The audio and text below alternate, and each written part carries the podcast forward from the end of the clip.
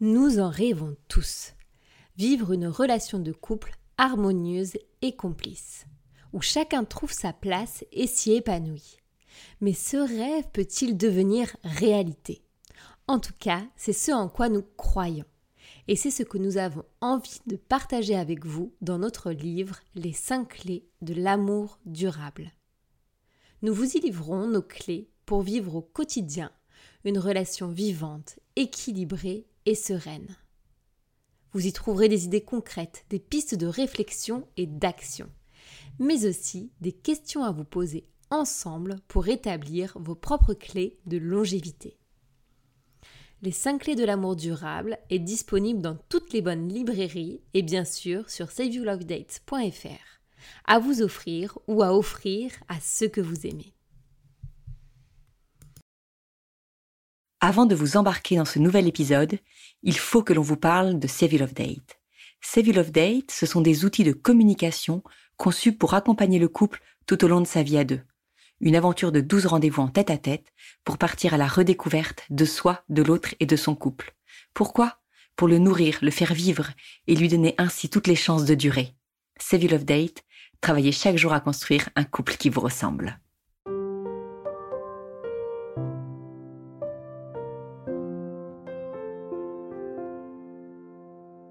Bienvenue au cœur du couple, le podcast qui se met au service de votre couple.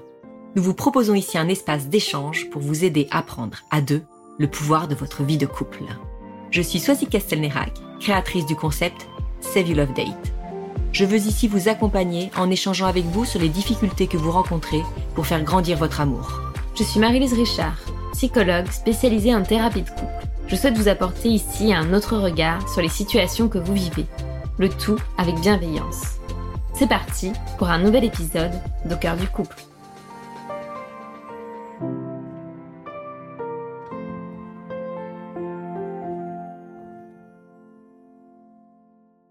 Bonjour à tous et bienvenue sur euh, ce nouvel épisode d'Au cœur du couple. Alors aujourd'hui c'est un épisode un peu spécial puisque hum, je reçois un couple Mathilde et Nicolas qui viennent témoigner à notre micro de leur aventure Save You Love Date. Voilà, je trouvais que c'était important de consacrer un épisode à ça, puisque je reçois régulièrement beaucoup de questions sur euh, voilà cette aventure Save You Love Date. Donc moi j'en parle régulièrement, mais c'est vrai que le mieux c'est quand même donner la parole à ceux qui l'ont vécu. Et euh, voilà, donc là j'ai des tout jeunes, euh, des tout jeunes mariés, Mathilde et Nicolas, qui ont vécu l'aventure 12 rendez-vous pour s'engager dans une vie à deux. donc voilà, ils ont accepté mon invitation. Je suis ravie de les recevoir. Bonjour à tous les deux. Bonjour Swazik. Bonjour Swazik. Est-ce qu'en quelques mots, vous pouvez déjà vous présenter pour que nos auditeurs euh, ben, sachent euh, qui est-ce qui va passer ces quelques euh, minutes avec nous? Bien sûr. Moi, je m'appelle Mathilde, j'ai 30 ans et je suis sociologue et docteur en sciences de l'information et de la communication. je m'appelle Nicolas, j'ai 32 ans et je travaille dans l'édition. D'accord. Donc tous les deux, vous êtes jeunes mariés, je disais, vous êtes mariés il y a 15 jours. C'est ça. Est-ce qu'en quelques mots, vous pouvez un peu nous raconter votre parcours amoureux à tous les deux, votre histoire? On s'est rencontrés il y a bientôt huit ans. Ça fait trois ans qu'on est ensemble et donc mariés depuis 15 jours. On s'est rencontrés sur euh, les bancs de notre dernière année d'université et euh, ça a été ponctué euh, du coup entre partiel et sortie. Et après, on s'est un peu concentré sur nos vies professionnelles pour se retrouver amoureusement. Du coup, bah, finalement pas si longtemps que ça sur la durée où on se connaît et de prendre l'engagement et la décision de se marier. Donc, je le disais, vous avez fait le, les 12 euh, rendez-vous pour s'engager dans une vie à deux. Est-ce que vous avez commencé euh, l'aventure à partir du moment où vous aviez décidé de vous marier, ou vous étiez peut-être, je ne sais pas si vous êtes fiancé Alors, on a été fiancés pendant un an.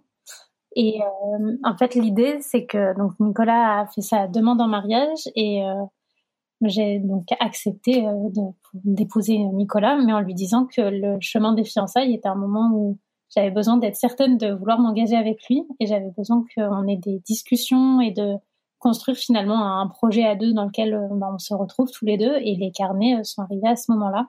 C'était un moyen pour nous à la fois de mieux nous connaître en couple et nous connaître individuellement.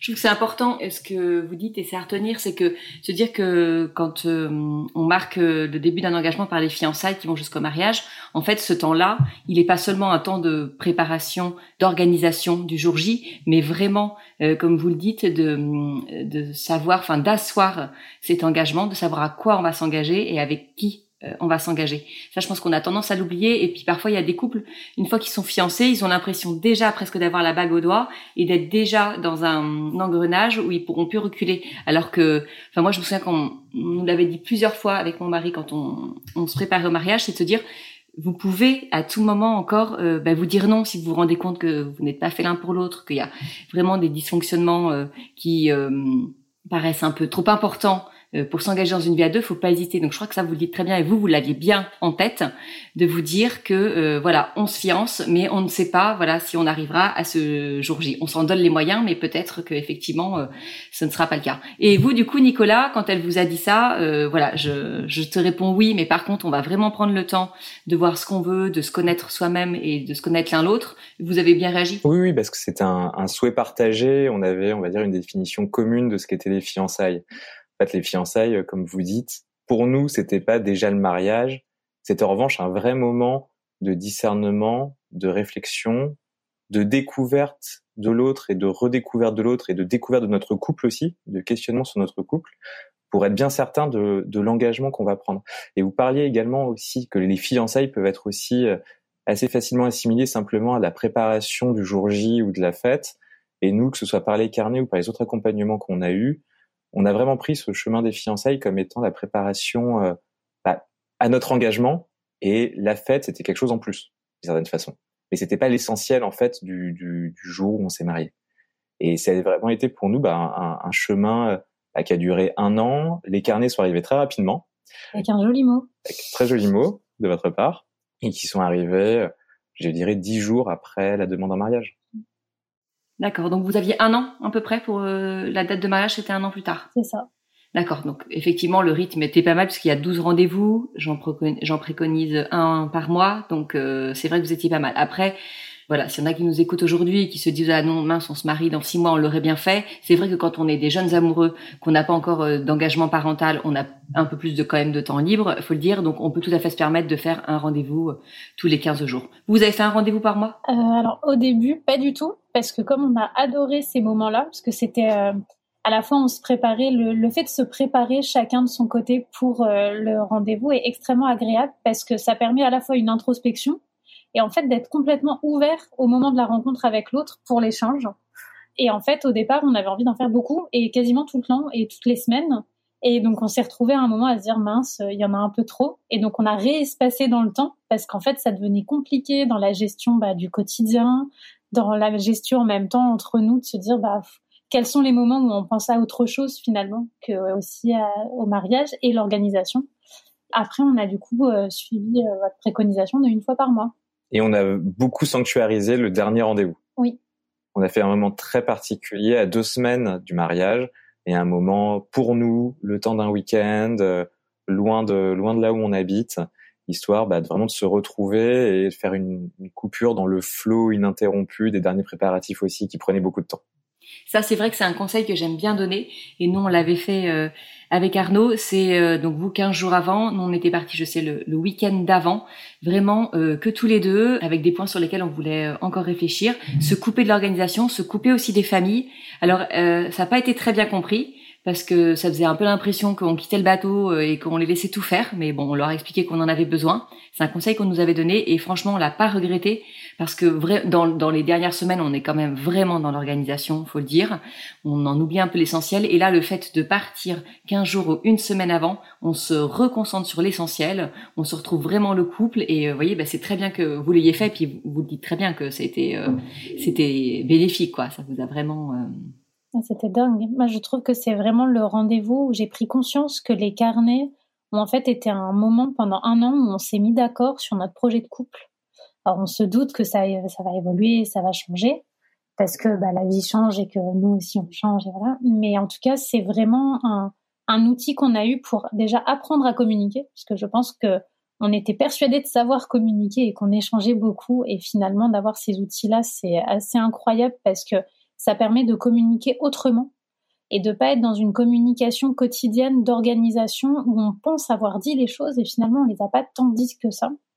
Et euh, de pouvoir construire ces éléments-là, c'est vraiment fondamental dans le. En tout cas, nous, on l'a vraiment pris comme quelque chose de fondamental pour euh, lier notre couple. C'était aussi une, une, grande découverte parce que je pense, comme tous les couples, on était convaincus euh, bah, de parfaitement communiquer, d'être les meilleurs, euh, parce qu'on s'imagine et on est très heureux et on se disait bon voilà on parle et on adresse tous les sujets. Et les carnets nous ont permis comme dit Mathilde de mettre à plat et aussi d'avoir pour nous aussi en tant que couple d'avoir une sorte d'humilité qui est aussi importante qui est en fait on est un couple comme un autre. On pense être les meilleurs comme les autres sans doute et aussi on sait pas tout bien faire comme les autres. Et donc les carnets nous ont vraiment accompagnés pour vraiment avoir cette vision un peu à 360 de tous les les sujets qui sont structurants pour nous et pour notre projet de vie. C'est drôle que vous disiez ça parce que nous, on a vécu donc euh, l'aventure euh, avec mon mari, donc les 12 rendez-vous pour booster votre couple. On, l'a vécu euh, quelques mois après la sortie des carnets et en fait, bon, on, on, est, on considère effectivement qu'on est un couple qui communique bien, heureusement je pense parce que hum, voilà quand même on a créé un outil pour ça. Donc mais voilà. Du coup on se voilà on se considérait on s'était on vit l'aventure mais on va pas non plus ça va pas nous transformer on va pas découvrir des choses euh, de folie. Et en fait il y a pas un rendez-vous on s'est pas dit mais incroyable on était passé à côté de ça ou ça tu me l'avais jamais dit ou ça j'avais pas vu ça comme ça et voilà. Alors que vraiment c'est des fois des couples me disent mais nous on va bien euh, on n'a pas besoin de ça en plus et je leur dis en fait le fait que hum, ça parce que effectivement chaque couple a sa façon de communiquer et mais on reste un peu dans une bulle et là on fait venir vraiment quelqu'un de l'extérieur un tiers qui va venir un peu ben, comme une, boule de, de, bowling en fait dans les quilles, qui va venir euh, voilà taper un peu dans tous les sujets auxquels nous on ne touche pas dans le quotidien, soit parce qu'on sent qu'il y a du conflit, soit parce qu'ils sont tabous, soit parce qu'on n'y a pas pensé tout simplement.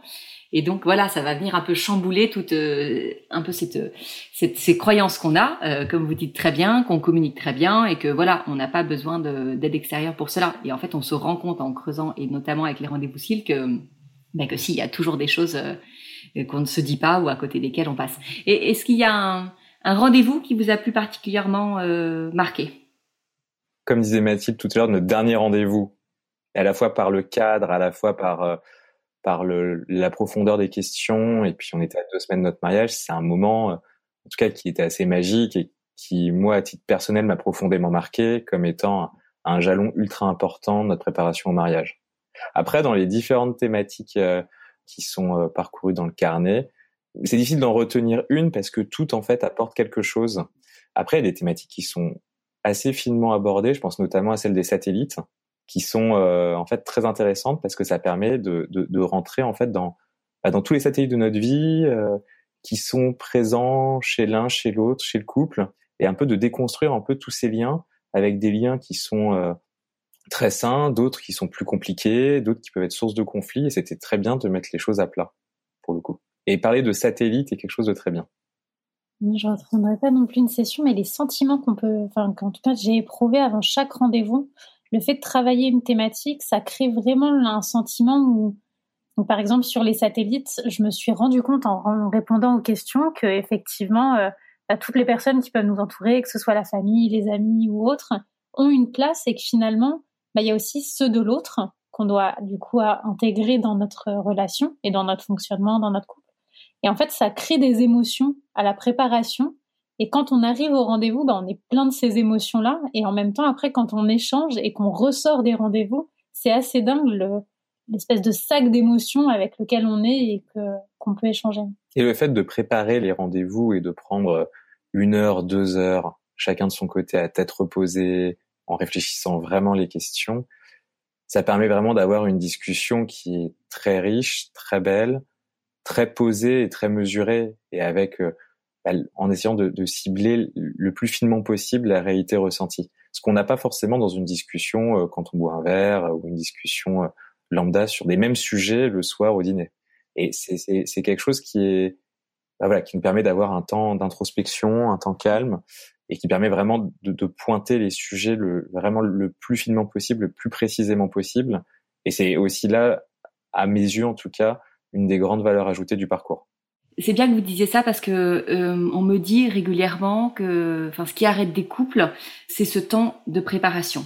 parce qu'ils se disent on n'aura pas le temps ou alors euh, bon c'est souvent les femmes qui me disent que leur mari euh, il y a un côté trop scolaire ils prendront pas le temps de préparation et en fait souvent effectivement je leur explique ce que vous dites c'est que le, le fait d'y avoir réfléchi avant de s'être préparé à ce thème qu'on va aborder ça fait que la conversation en fait elle est beaucoup plus riche beaucoup plus profonde on est posé, on sait de quoi on va parler. Et ça, euh, c'est ce que je dis souvent, c'est que les hommes, je sais pas, Nicolas, vous confirmerez, mais les hommes, souvent, ils, enfin, ils n'aiment pas être pris à dépourvu dans les discussions. Et nous, c'est ce qu'on a parfois tendance à faire les femmes, c'est euh, quand ils s'y attendent pas, on sort un sujet comme ça, souvent un sujet de conflit, et alors euh, l'homme pas du tout préparé, perd un peu les pédales et sait plus comment réagir. Alors que là, en fait, dans les rendez-vous CIL, chacun est préparé, chacun c'est les questions. Et le fait que les questions euh, viennent d'un tiers et pas de nous, la femme, ça, je trouve que ça joue aussi parce que on se sent pas piégé. Alors ça, ça peut être euh, la femme peut ressentir la même chose, hein.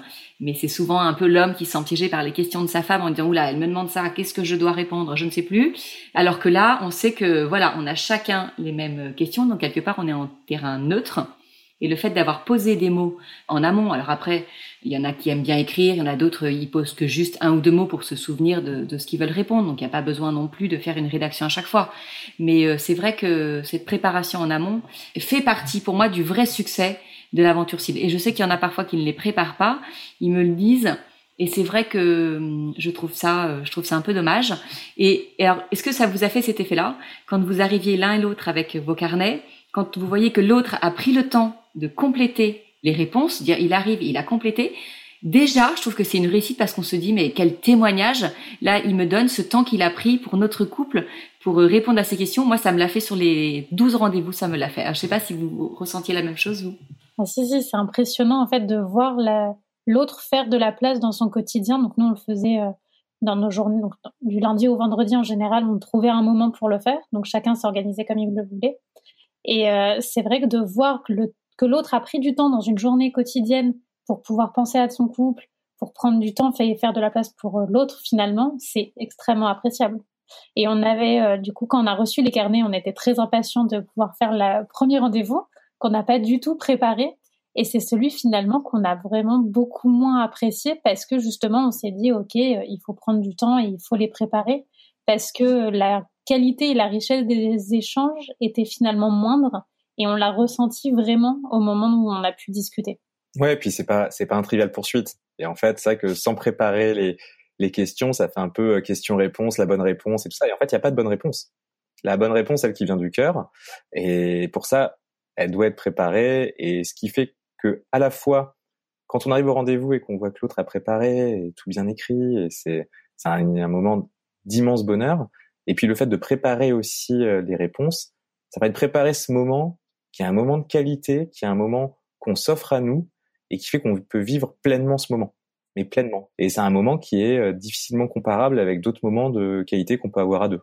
C'est très différent de aller au resto, c'est très différent de se promener, c'est très différent d'avoir une conversation sur sur tout rien. C'est encore autre chose, tout en étant accompagné, et ça, ça permet vraiment de partager des, des très très beaux moments. Alors, est-ce que dans ces rendez-vous, il y a à peu près 400 questions? Est-ce que dans ces questions, il y en a que vous n'aviez pas osé poser à l'autre? Est-ce qu'il y, il y avait des sujets tabous entre vous qui du coup ont été levés? Est-ce que vous aviez pour l'autre des questions qui restaient un peu sans réponse et ça vous a euh, éclairé? Est-ce que euh, voilà, il y a eu un peu des, moments comme ça où vous avez été surpris, où vous avez été soulagé et où vous êtes, où vous êtes dit euh, tiens ça y est on en parle alors moi, ce que je retiens des différentes thématiques, c'est que tout ce que l'on n'ose pas dire, il faut au contraire le dire. et que euh, il faut pas de tabou et que euh, finalement pouvoir euh, exprimer quelque chose, ça libère d'un poids et ça permet aussi dans le temps d'éviter d'être bloqué parce que l'autre au moins le sait et on ne pourra jamais avoir le reproche de tu ne me l'as jamais dit et je ne le savais pas. Dans les thématiques, moi personnellement, de pouvoir échanger sur la place de nos familles au quotidien, par exemple, parce que dans une année, donc nous on est en année de préparation aussi et d'organisation au mariage, et c'est vrai que la place de chaque personne dans une organisation peut de temps en temps être compliquée à gérer, et d'avoir ce rendez-vous sur les satellites et de pouvoir aborder la question du coup de sa belle famille, euh, les beaux-frères, belles-sœurs, etc. C'est quelque chose qui, pour moi, était vraiment important parce que il y avait des moments où on pouvait se demander quelle était la place de chacun et du coup, c'était à la fois un moment où bah, comme on était prêts et l'un et l'autre à aborder cette thématique, on savait finalement que ce sujet allait arriver. Donc on était prêts, il n'y avait pas de prise au dépourvu de l'autre. Et en même temps, euh, c'était un vrai échange euh, à cœur ouvert entre nous. Donc ça, ça a été euh, dans les questions, moi, celles qui m'ont particulièrement marqué, mais parce que c'est arrivé aussi à un moment très particulier. Et je pense qu'en fonction des moments de vie et en même temps en fonction de là où on en est dans son couple, les questions vont résonner d'une manière très différente. Je suis d'accord avec Mathilde. C'était un, rendez-vous qui était très important pour la place de chacun de nos satellites. Et ce qui n'a pas du tout changé le, le, le fait que euh, depuis ce rendez-vous, il y a des gens qu'on voit plus ni rien. Non, non, mm. c'est euh, une place pour tout le monde, mais tout le monde a sa place, d'une certaine façon. Et ça permettait bah, de mettre à plat aussi et de et de mieux comprendre aussi les relations euh, qu'on hérite de l'autre d'une certaine façon, parce que on a des frères et sœurs avec qui on a grandi, des parents, des amis, et ça permet bah, voilà de, mettre à plat bah, des, liens qu'on a avec l'autre. Et en même temps ça permet de découvrir l'autre dans les liens que, que il ou elle a avec ses satellites. Mais toutes les thématiques des questions sont, en fait, je trouve que l'une des richesses des carnets, c'est qu'elles abordent tous les sujets du quotidien, que ce soit, bah là, nous on a pris l'exemple des satellites, mais ça peut être aussi l'argent, ça peut être l'organisation de la maison, ça peut être vraiment tous les sujets qu'on a au quotidien. Ça nous permet de les aborder autrement avec une réflexivité qui est extrêmement importante parce que bah, de par cette préparation et des échanges, et que euh, ça lève tous les tabous et tous les non-dits finalement. Et cette question du, tabou ou du non-dit, parce qu'il y a plein de choses que l'on fait sans prendre le temps de réfléchir à pourquoi on le fait, bah là, ça permet de mettre des mots dessus et ça, c'est extrêmement précieux. Et on l'aurait jamais eu sans les carnets. Et la richesse des carnets aussi, c'est à la fois de mêler des choses qui sont très inspirationnelles et ce qu'on a envie pour nous aujourd'hui dans le futur, aussi des choses qui sont ultra concrètes. Hein genre le pourcentage de euh, qui fait le ménage, euh, machin, c'est ultra concret, mais c'est super important. Et autre chose d'ultra concret, pouvoir passer en fait l'année à lire des livres euh, sur le couple, sur le mariage, à recevoir des témoignages. Dans, dans Save Your Date, c'est le le seul endroit où on a trouvé quelque chose de ultra important et qu'on considère nous comme ultra important, qui sont les écrans et la place des écrans dans le couple qui en fait aujourd'hui, enfin c'est voilà, c'est ultra important. Et là, ça permet de l'adresser frontalement. Et c'est un satellite comme un autre, hein, les écrans, donc euh, voilà. Et c'est ultra important et ça permet voilà sur des choses très concrètes. Bon, l'exemple des écrans, je prends l'exemple du ménage, euh, des courses, tout ça. Ça permet aussi de voilà de remettre à plat des choses du quotidien, des éléments du quotidien ultra concrets, de déconstruire et surtout de dire bah est-ce qu'on est d'accord, est-ce qu'on n'est pas d'accord, est-ce que c'est ce qu'on souhaite, est-ce que c'est ce qu'on souhaite pas, et vraiment bâtir vraiment le vrai projet de vie, et également sur les trucs très concrets. C'est vrai. Et, comme vous dites, vous avez lu des, livres pendant cette année de préparation sur le couple, sur le mariage, sur l'engagement. Alors c'est vrai qu'il en existe quand même pléthore. Et je, trouve que c'est intéressant de lire des livres, mais ça ne va pas avoir le même impact que de vivre l'aventure SIL parce que les livres, on reçoit des conseils, on note des choses. Si on le lit à deux, bon, évidemment c'est mieux parce qu'après on peut partager, mais c'est pas toujours le cas. Et alors que vraiment dans SILD, on est acteur. Pour le coup, on a ces questions. Euh, vous le disiez tout à l'heure, il n'y a pas de bonne réponse, effectivement. Il y a ces questions, et après, voilà, à chacun de donner la réponse qui, qui lui correspond. C'est jamais. Euh, parfois, on me demande si, euh, à la fin, on a eu, on a une note. Je dis, bah non, moi, je ne donne pas note, évidemment. Enfin, il n'y a pas de. C'est à vous de vous rendre compte, voilà. Dans, dans, ce que vous avez partagé pendant cette, cette aventure. Mais c'est vrai que ce côté acteur qui oblige de toute façon euh, une lecture on peut on peut juste la recevoir et euh, ne rien en faire. Alors que là comme vous dites après un rendez-vous SILD on est différent. Et évidemment que euh, quand on a bien écouté l'autre et si on a demandé par exemple à la fin on, on se fixe des axes d'amélioration on, si on se les fixe et si en sortant de ce rendez-vous on n'en fait rien et on n'est pas décidé à changer bon ben voilà libre à nous. Mais au moins voilà, on aura posé un acte, on, se sera entendu euh, demander, enfin l'autre nous l'aura demandé, nous on aura demandé à l'autre, donc voilà, il y aura eu un vrai échange pour après faire en sorte de changer le, ouais, de faire avancer en tout cas, d'améliorer son couple et pour des, couples euh, plus plus anciens et un peu plus vieux, bah, essayer de voilà de mettre vraiment en place des choses qui permettent de, de repartir sur des sur des meilleures bases. Donc euh, c'est vrai que voilà ça c'est c'est un complément. Les lectures sont. C'est vraiment le seul endroit, en tout cas les carnets, où on a chacun sa façon d'être couple. Et en fait, c'est vraiment pris en compte. parce que dans toutes les lectures ou les autres éléments qu'on a pu trouver, finalement, c'est très normatif, c'est très euh, bah, des exemples où ça nous parle parce qu'effectivement, ça peut toucher une majorité. Mais dans la façon dont on peut se vivre, euh, nous, en tant que couple, et se dire, bah, nous, cette spécificité-là, c'est que la nôtre, bah, dans les carnets, c'est le seul endroit où il y a vraiment cette possibilité d'exprimer pleinement sa façon à soi de pouvoir être en couple. Parce que les carnets, ça donne pas un mode d'emploi. Et c'est ça, en fait, la, la vraie richesse, c'est que ça permet de nous, de créer notre propre mode d'emploi. Là où on peut lire des livres, on peut recevoir des témoignages qui vont nous enrichir, qui vont nous faire réfléchir, et qui parfois peuvent dire, bah voilà, un couple c'est comme ça et c'est pas autrement. Non, c'est comme dit Mathilde, chaque couple a sa manière de faire couple. Et mais c'est à nous de créer le mode d'emploi. C'est à vous de créer le mode d'emploi, exactement. Et d'ailleurs, dans le dernier rendez-vous, tout à la fin, vous devez mettre les six clés qui vont permettre à votre couple de durer. Comme vous dites, c'est vos six clés à vous. Donc des articles que vous en avez déjà lus, hein, sur les, les idées, les tips, les conseils pour euh, rester d'heureux amoureux. Et il y en a, on est en train avec Marie-Lise d'en écrire un justement. Donc euh, je pense que c'est inspirant aussi d'avoir des lectures comme ça et de pouvoir avoir des idées, des conseils. Mais il n'empêche que ça ne remplacera jamais les clés que nous, en tant que couple, on peut se donner pour, euh, pour notre vie à deux. Ça, clairement. Mais les, les carnets, ça s'inscrit dans un dispositif global en fait de, de manière de nourrir le couple. Parce que comme vous dites, on peut nourrir le couple en lisant des articles spécialisés, en lisant des livres, en allant questionner des couples plus âgés, en parlant à nos amis. Et voilà, c'est un tout globalement et au sein duquel les carnets, c'est une pièce maîtresse, d'une certaine façon. Et alors, diriez-vous que hum, maintenant que vous avez donc euh, fini l'aventure, vous êtes marié, que que votre couple est plus fort, plus complice et plus armé pour affronter euh, la vie à deux qui vous attend? Oui, oui, parce que je pense que ça a permis euh, une prise de conscience déjà de notre part euh, du fait que bah on est on va avoir des réponses à un moment donné parce que la vie va être telle au moment où on répond et que ça va changer. On a pris conscience aussi que on n'est pas meilleur que les autres et que même si on est persuadé que tout se passera très bien dans notre vie, euh, bah en fait on peut faire face à des épreuves, on peut avoir euh, des moments qui sont difficiles et les carnets nous ont permis d'avoir les bases à partir desquelles on peut construire pour pouvoir affronter ces épreuves, euh, que ce soit des épreuves plus compliquées ou belles hein, à partager aussi. Mais euh, oui, clairement, c'est ça nous a permis aujourd'hui d'affronter sereinement le mariage. En tout cas, c'est ce qu'on s'est dit d'ailleurs bah, le lendemain du mariage, où on était très serein finalement d'aller se marier parce qu'on était sur du projet qu'on a convenu ensemble et qu'on a construit tous les deux pendant cette année. Et on était vraiment avec euh, une sérénité que ça nous a apporté qu'on n'aurait pas eu autrement, finalement. On était très différents du jour où il y a eu la demande en mariage. Hein. Vraiment rien à voir. Vraiment rien à voir. Vous avez senti une évolution euh, vraiment dans cette année-là de vous deux? C'est un véritable chemin où euh, du début jusqu'à la fin, on a évolué et oui, clairement.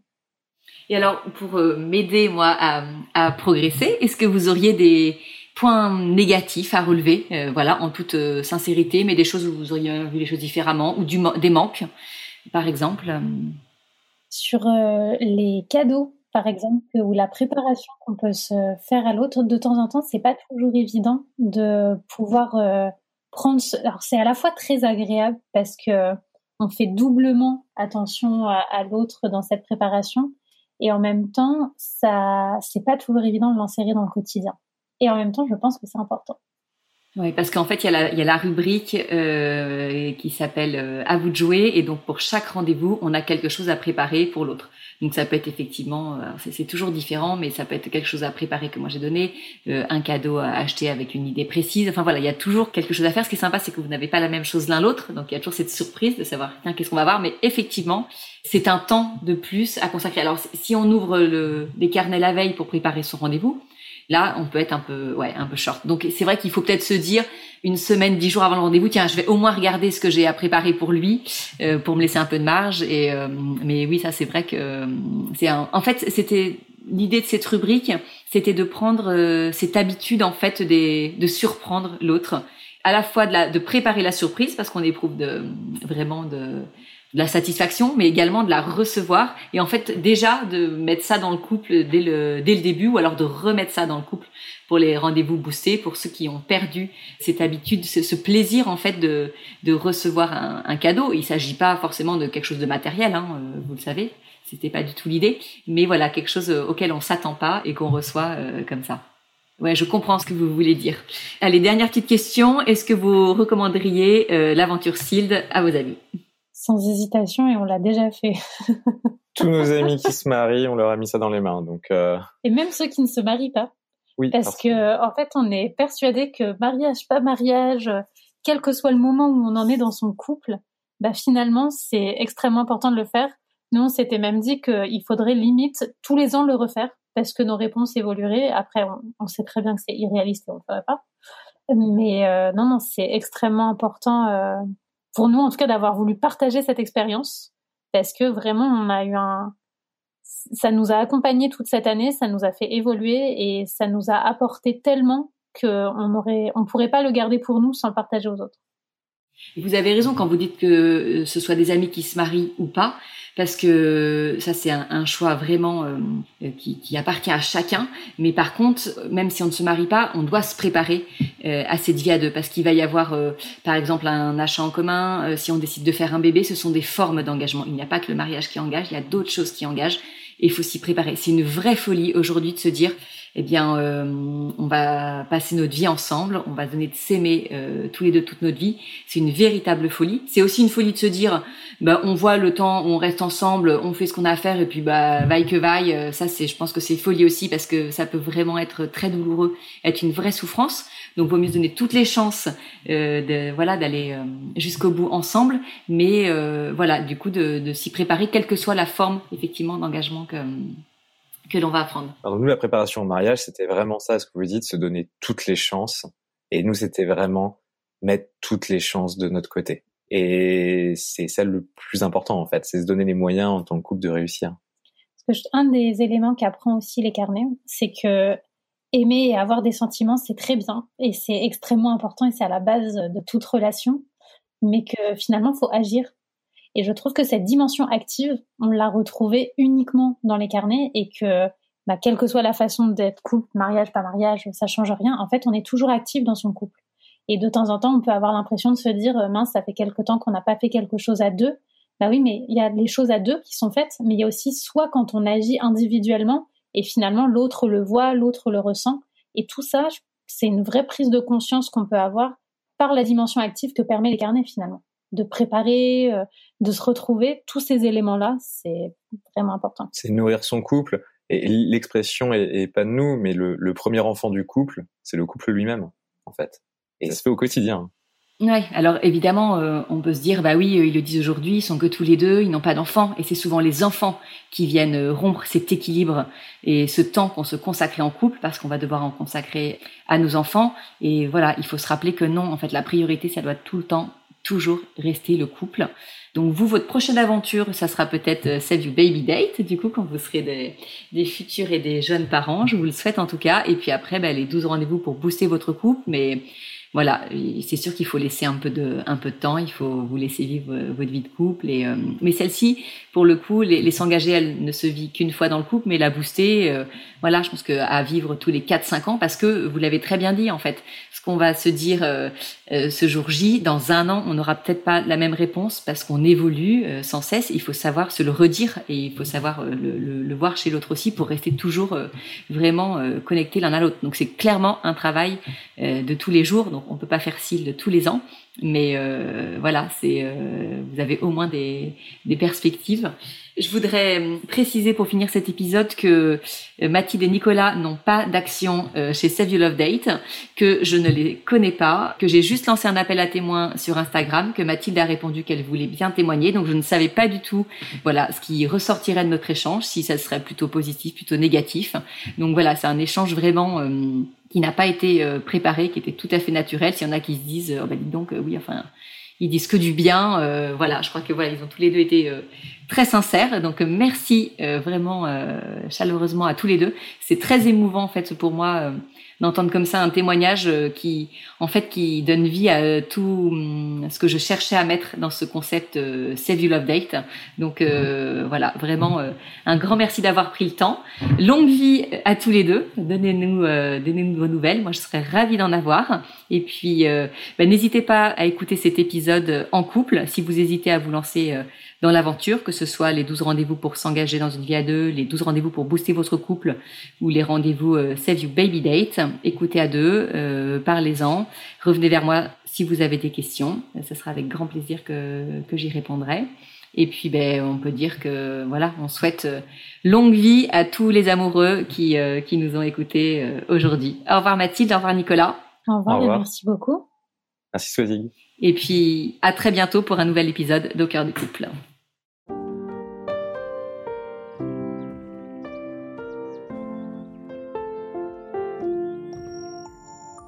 Si vous aussi vous rencontrez des difficultés dans votre vie de couple, venez nous en parler. Laissez-nous un message sur au cœur du couple podcast at gmail.com ou via Instagram sur la page au cœur du couple. Nous sommes là pour vous. Merci pour votre écoute et n'hésitez pas à vous abonner, à partager et à nous mettre des étoiles. Et n'oubliez pas, vous êtes les premiers acteurs de votre couple.